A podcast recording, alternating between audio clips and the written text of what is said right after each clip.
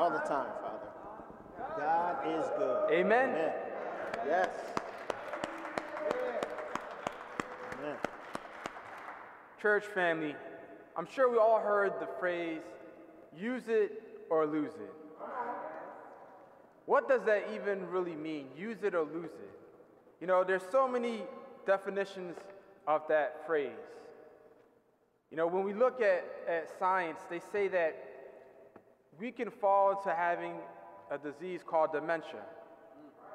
God forbid anyone experience that, but it's the process of not using your memory. The things that you're able to do, you don't remember, they don't remember their relatives or friends, is a horrible uh, disease. But they say that there's things we can do to prevent us from falling into that disease. There's things we can do to prevent from our bone uh, density to decrease. You know, whenever astronauts go into space, they lose the function of their muscles and bones because they're not able to use it. You know, there's no gravity. So they can be only limited the amount of time they can be in space. So they have to always come back and reheal. So our body has to be able to be used in order to continue to function. Without that use or activity, we start to lose our power to think, our power to move, the things that we're able to do in our ordinary life. When we think about faith, faith is also something we have to use or we lose. And this is how God ordained it that we have to use our faith in order to keep our faith, in order to mature in our faith. So I received the, the grace, the privilege to be with the West Catholic students at Malvern Retreat House this past week. Uh, I went there on Wednesday morning. So Wednesday morning, I didn't have mass here, so I, I drove up to Malvern, and there were 25 teenagers. These 25 teenagers, I see them as Peter, James, and John. Amen. Amen. Because they came to a secluded place and they had to sacrifice their cell phone. Just imagine a teenager or an adult without a cell phone. That would be a, a very horrible, maybe, experience where you think, wow, how can I survive one hour without my, my cell phone? But these teenagers experienced that fasting. They didn't have their phones. They couldn't even have a watch. And when, when you look at the, the thermostat, they would cover it with tape so they didn't know what time it was. I thought to myself, this is the work of God. Our Lord drew these children, these teenagers, to come to this retreat house, and they were not forced. They had a, a choice to do this. Every one of them had a choice. But they said yes. And so the, these children got to hear different talks. And one of the things that they do, it was my first time um, being at this, it's called a Kairos retreat. I've never, I went to a public high school, so I never experienced this uh, ever. So what they do is you'll, you'll have a teacher, I gave a talk, and you'll have a song before they give a talk. So they play a song, and then that song's supposed to uh, connect to the theme of your talk. And so each teacher um, would have a song, and then they would give their talk, and then we have a, a closing song and we would have to, um, we wanted the, the teenagers, the students to participate in the song. So we gave out the lyrics. So they had to sing the song as it was being sung um, through the screen. So they would play an audio of the song, they have the lyrics, and we wanted them to be active. We didn't want them to be passive. I realized that was the biggest thing. All these teenagers had to be active and participate. They couldn't just sit there and just stare at the teacher or as you do in a classroom, right? It couldn't be passive. They had to activate their faith. Yes, yes. And it was the context of the retreat really was conducive to that. So having the songs, read, they had to sing the song and then listen to the talk. And then we, we had a, uh, everyone had a notebook and they had to write down what the teacher would want them to write down on a notebook. And then we would have group discussions. And every person had to answer the question. Everybody had to answer the question. So the whole retreat was drawing them from the world, the spirit of the world, and drawing them to the spirit of Christ. And so going to the retreat house was the way that they experienced this.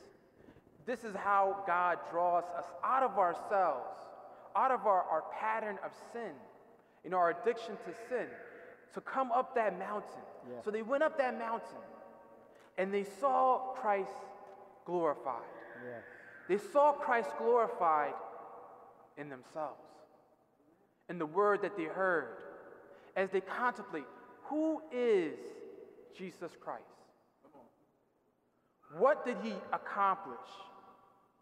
How does that relate to our simple, ordinary life? All these questions they had to answer in different dynamic ways. And this is what the Lord did. Our Lord did this for Abraham. Abraham was drawn out of his he was drawn out of his family, his city. He had to go out into the desert. And when he went into the desert with his wife and his livestock, God gave him a promise. He said, You're going to have a child. He drew him there. In many, many years, there was no child. He didn't have any children. And then finally, you know, God spoke again, and renewed his promise, and he explained to, you know, look up at the stars.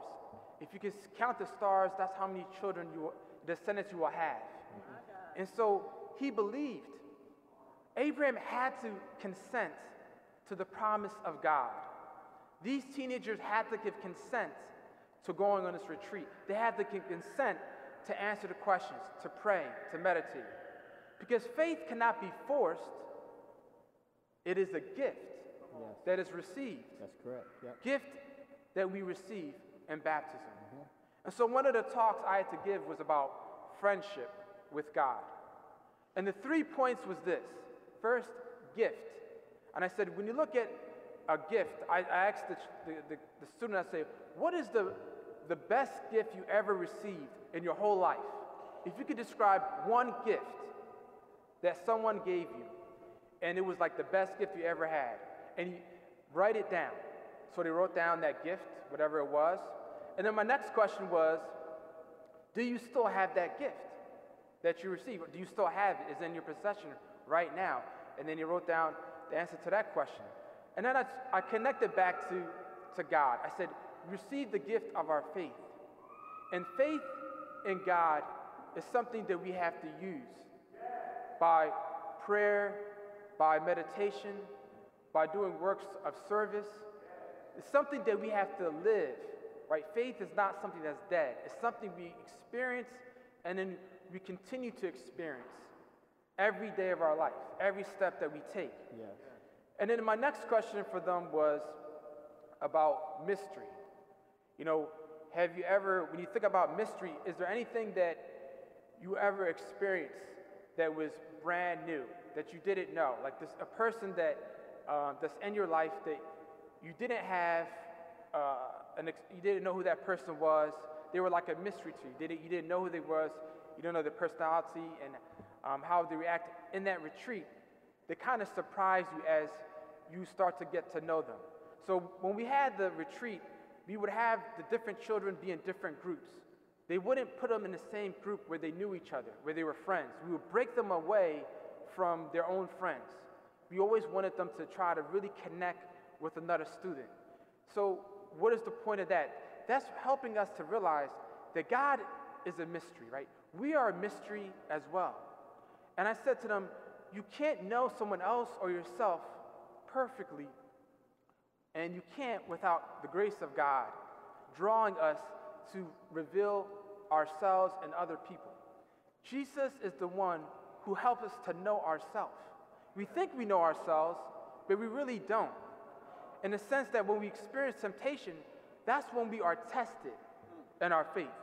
And how we respond to temptation, then we are revealed how we are, what we are made of. So use it or lose it. When we have temptation, that's the opportunity to express faith, to say no to sin and yes to God. And so the, one of the songs I, uh, the first song I picked was when Jesus says yes, no one can say no. And so they had the lyrics, and a lot of the students loved the song. They were singing the song, and we got a great uh, amount of kids participating in that song. And I said, you know, when we say yes to Jesus through faith, we come to knowledge about ourselves. It's not just you think that when you come closer to Jesus, you're going to sacrifice your personality or your, you know, your gifts or your talents. No. That's what the devil tries to say, that we're going to lose something that we love, that we treasure. But the reality is, we don't lose that which is good, we only lose that which is evil, that which is sinful. So I said, the mystery about God, to learn about God, to allow God to reveal himself to you, it requires faith, an ongoing faith. But we have to meditate on the Word of God, and we have to sacrifice and fast. So I said to them, you know, knowing each other, having the students have to break from that habit. Okay, this is my friend. I'm going to talk to him or her only. You know, to be in a clique. We don't want them to be in a clique. And that can happen not only in school, but in a church, right? In our church. You can fall into this uh, idolatry of just only wanting to encounter Christ only through your friends, on your flames, but not with someone else that you don't know, right? But when we take the courage to be faithful in encountering Christ, and not just with people we know, but people we don't know, then our faith is going to increase. Then our faith is not being dead, it's being active. Then we're being passive. You know, Abraham received the gift of Isaac. Isaac was a gift from God. But Abraham believed in God to the degree he was going to sacrifice Isaac, even though Isaac was his only son. His only son, he was willing to sacrifice. He passed the test of faith. That's the reason why we know that the name of Abraham. If Abraham failed, I don't know if we would ever know his name, if he would ever be recorded in sacred scripture. But he was faithful. He passed the test. He was willing to sacrifice his son. So we have to question ourselves like, if, are we like Abraham? Would we be willing to sacrifice not only sin, but that which is good? That which was a gift that God gave us. But if we give the gift back to God, then we acknowledge God as the giver of the Amen. gift. Amen. Amen? Yes. Amen. So God give us the gift. I said friendship is a, you know, when you think about friendship with God, it's a gift, it's a mystery.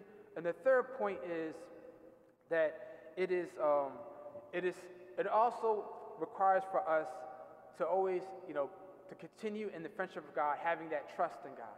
You know, we always have to have that trust in God. So we need to have freedom. Freedom is part of our relationship with God. And I said to them, okay, if you could have one superpower, one superpower that God can give you, it's coming from God, what would that one superpower be? And you have to write it down in a notebook. And then my next question was if you could give that superpower to only one person in your life for one day, one person, who would that person be?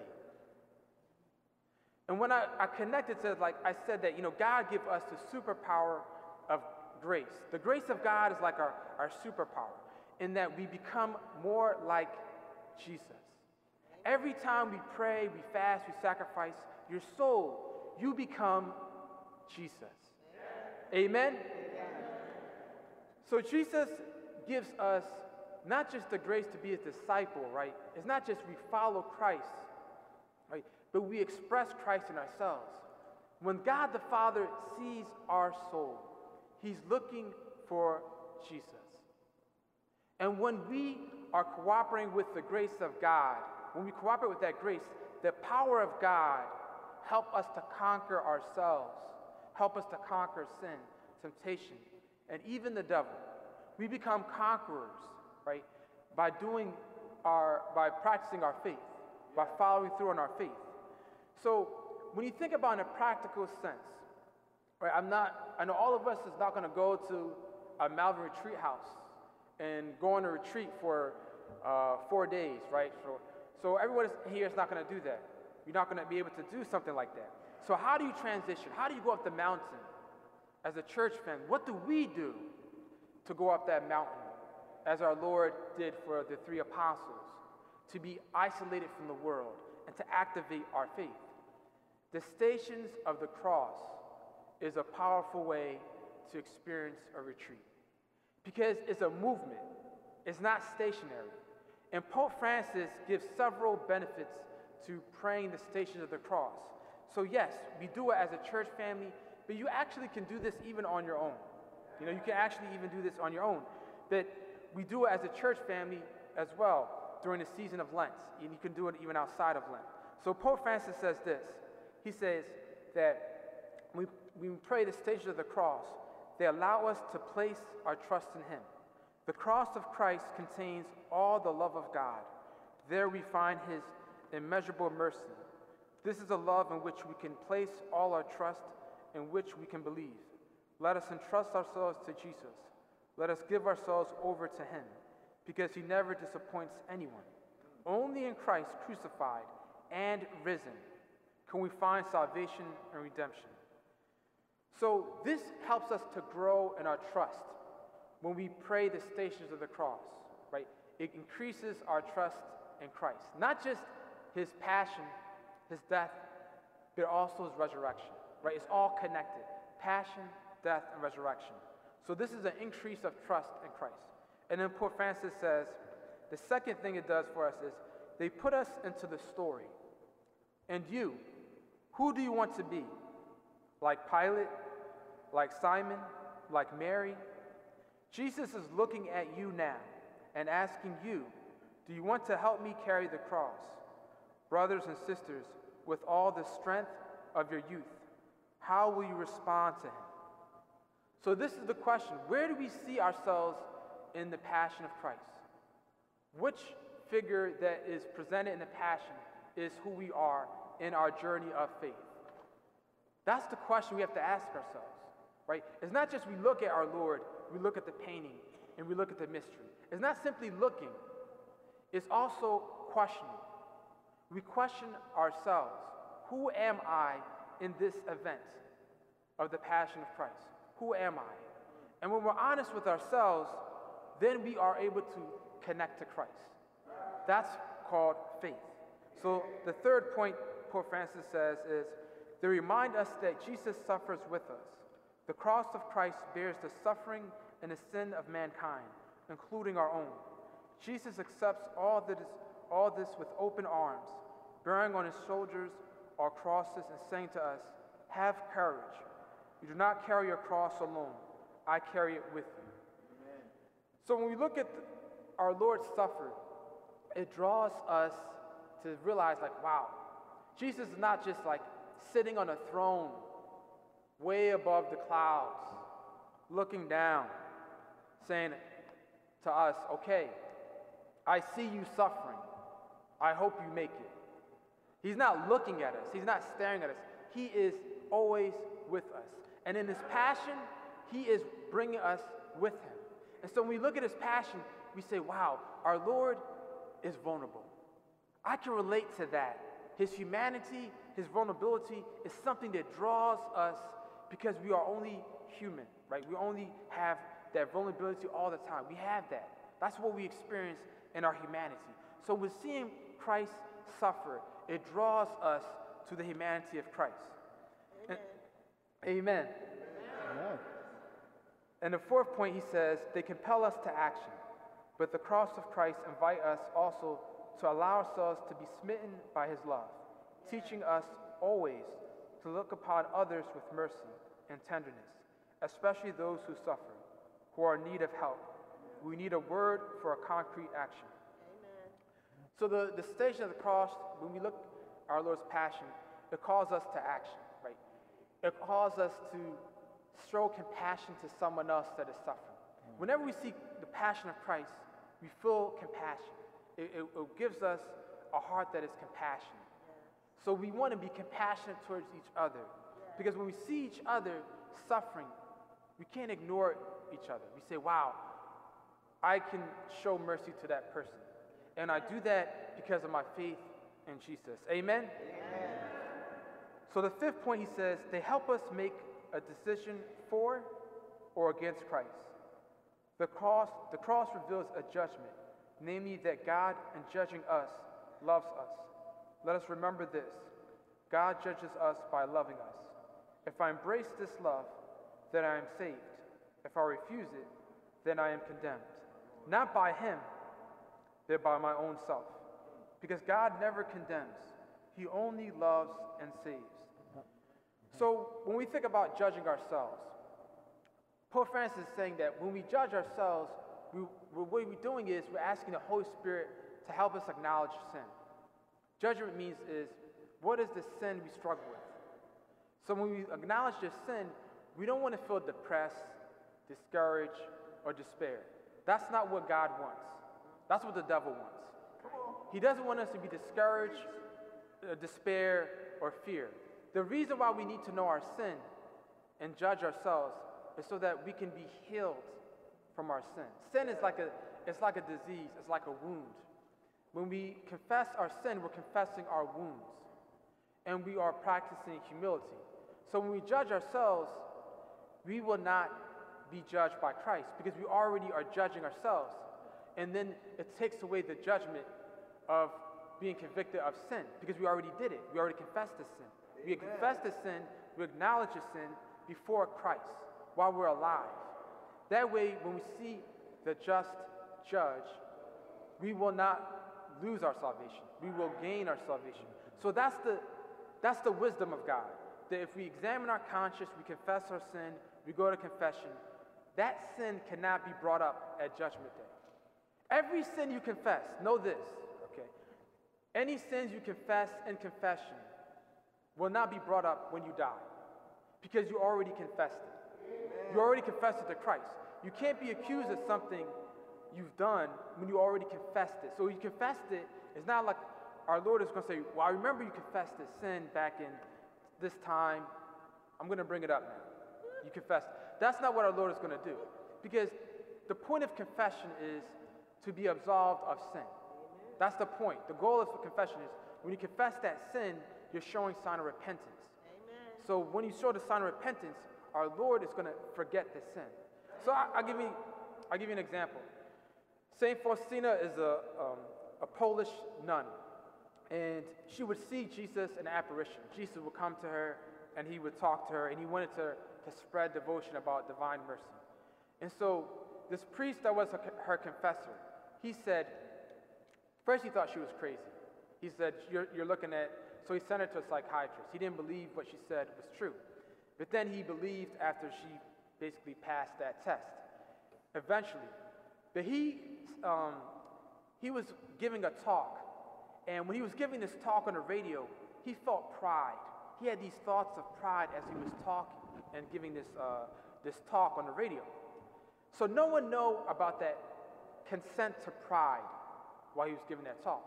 And so St. Faustina heard from Jesus. Jesus said, when he gave this talk, at this particular talk, he had thoughts of pride, and he consented to those thoughts.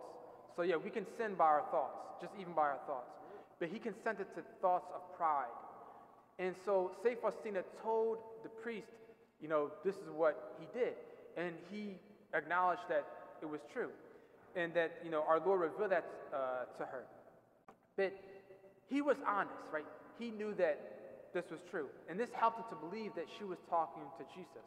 But whenever, um, when, whenever we confess our sin, if, you know, when the apparition St. Faustina was asked, you know, what is this or that sin that was confessed? If the priest confessed uh, a sin. And, she, and Jesus says, I don't know. Because Jesus forgets whatever sins we committed in confession. He won't bring it up because it's already brought up to him. Everything we give to Jesus, he's going to take, right? So we give him our good works, we would give him our sins. And we give him our sins, he is the one who wipes away those sins with his precious blood. Amen. Amen. Amen.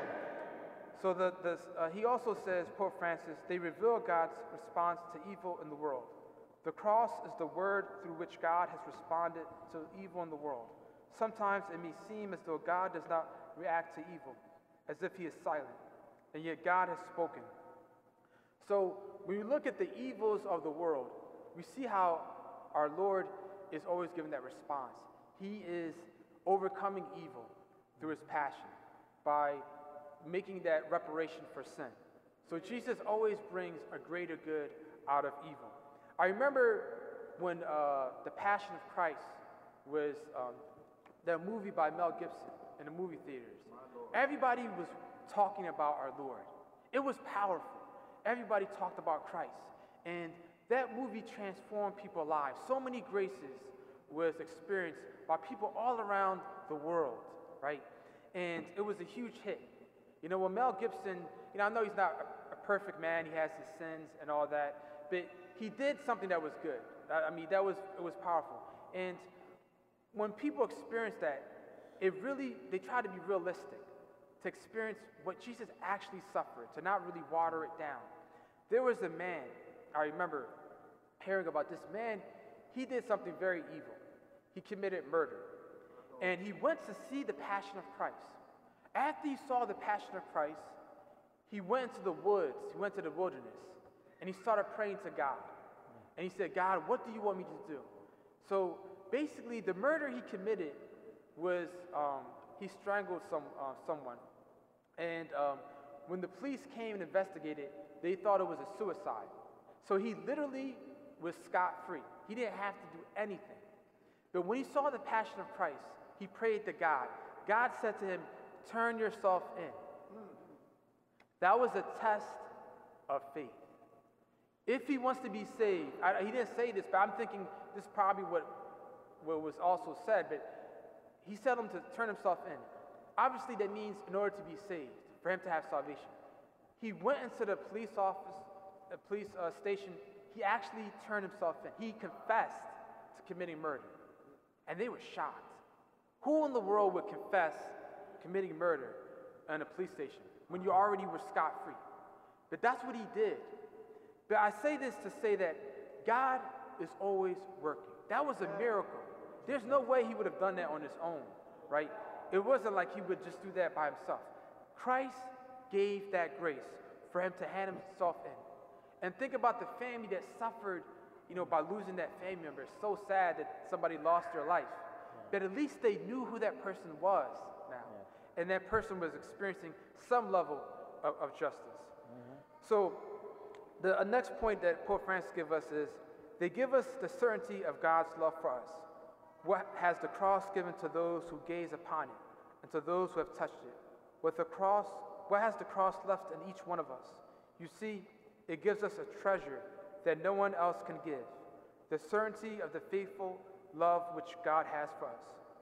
So give us that conviction of God's love for us. By, by meditating on the passion, it just makes us be convicted that our Lord does love us. And you know, sometimes we are tempted to not believe in that love. So watching the passion, praying the passion gives us that. So the station of the cross is, you know, it's better than a movie. Because when we're, we're praying the station of the cross, we are moving to each station. It's not, you know, we're not being, you know, just uh, passive. We're being active. We're not just sitting in the movie theater. We're moving at each station and we're saying prayers. Amen. So it's interactive. So it's so much more powerful than, than watching the Passion of Christ. Amen. And it convicts us of his love. So the eighth point is they guide us from the cross to the resurrection. O our Jesus guides us from the cross to the resurrection and teach us that evil shall not have the last word, but love, mercy, and forgiveness. O Christ, help us to exclaim again, Yesterday I was crucified with Christ. Today I am glorified with him. Yesterday I died with him. Today I live with him.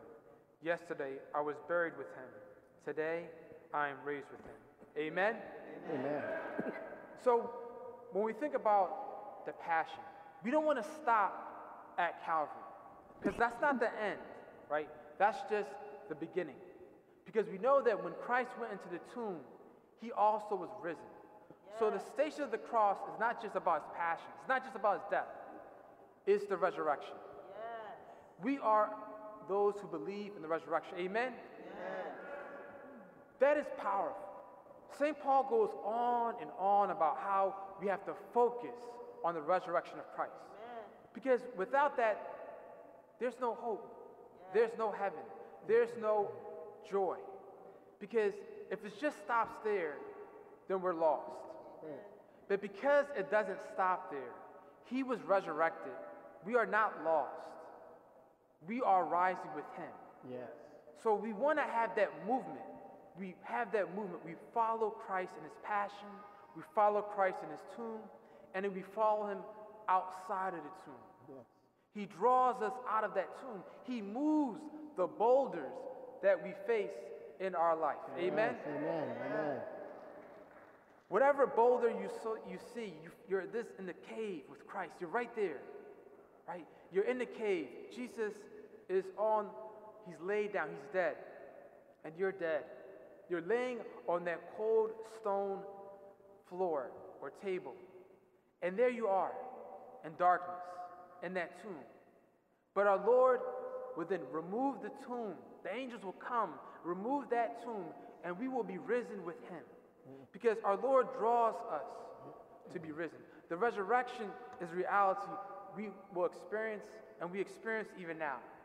So he draws us to confess our sin, to repent from our sin, to Yeah. die with him, Yeah. and to rise with him. Amen. That risen Christ is who we focus on to draw us to hope.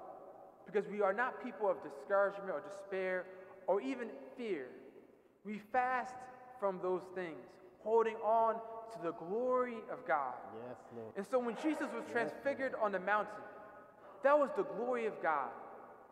The glory of God revealed in that mountain. And God the Father says to you and me, if we have faith, we believe that He says, listen to Him. Hmm. Listen to Him. Over and over again, we should say this to ourselves listen to Him. And when we say that, listen to Him, we will understand His love for us. We will understand His passion. We will understand His crucifixion. And we understand His resurrection. These are mysteries that we don't fully grasp.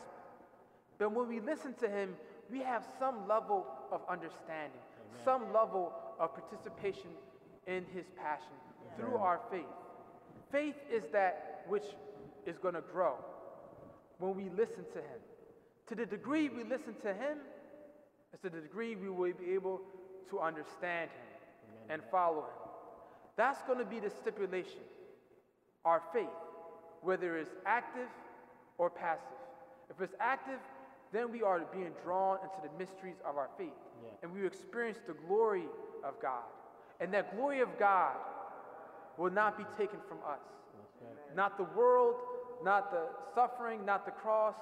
Nothing and no one can remove the glory of God that will remain with us, which is Jesus Christ Himself. Amen? Amen. Father, Son, Holy Spirit. Amen.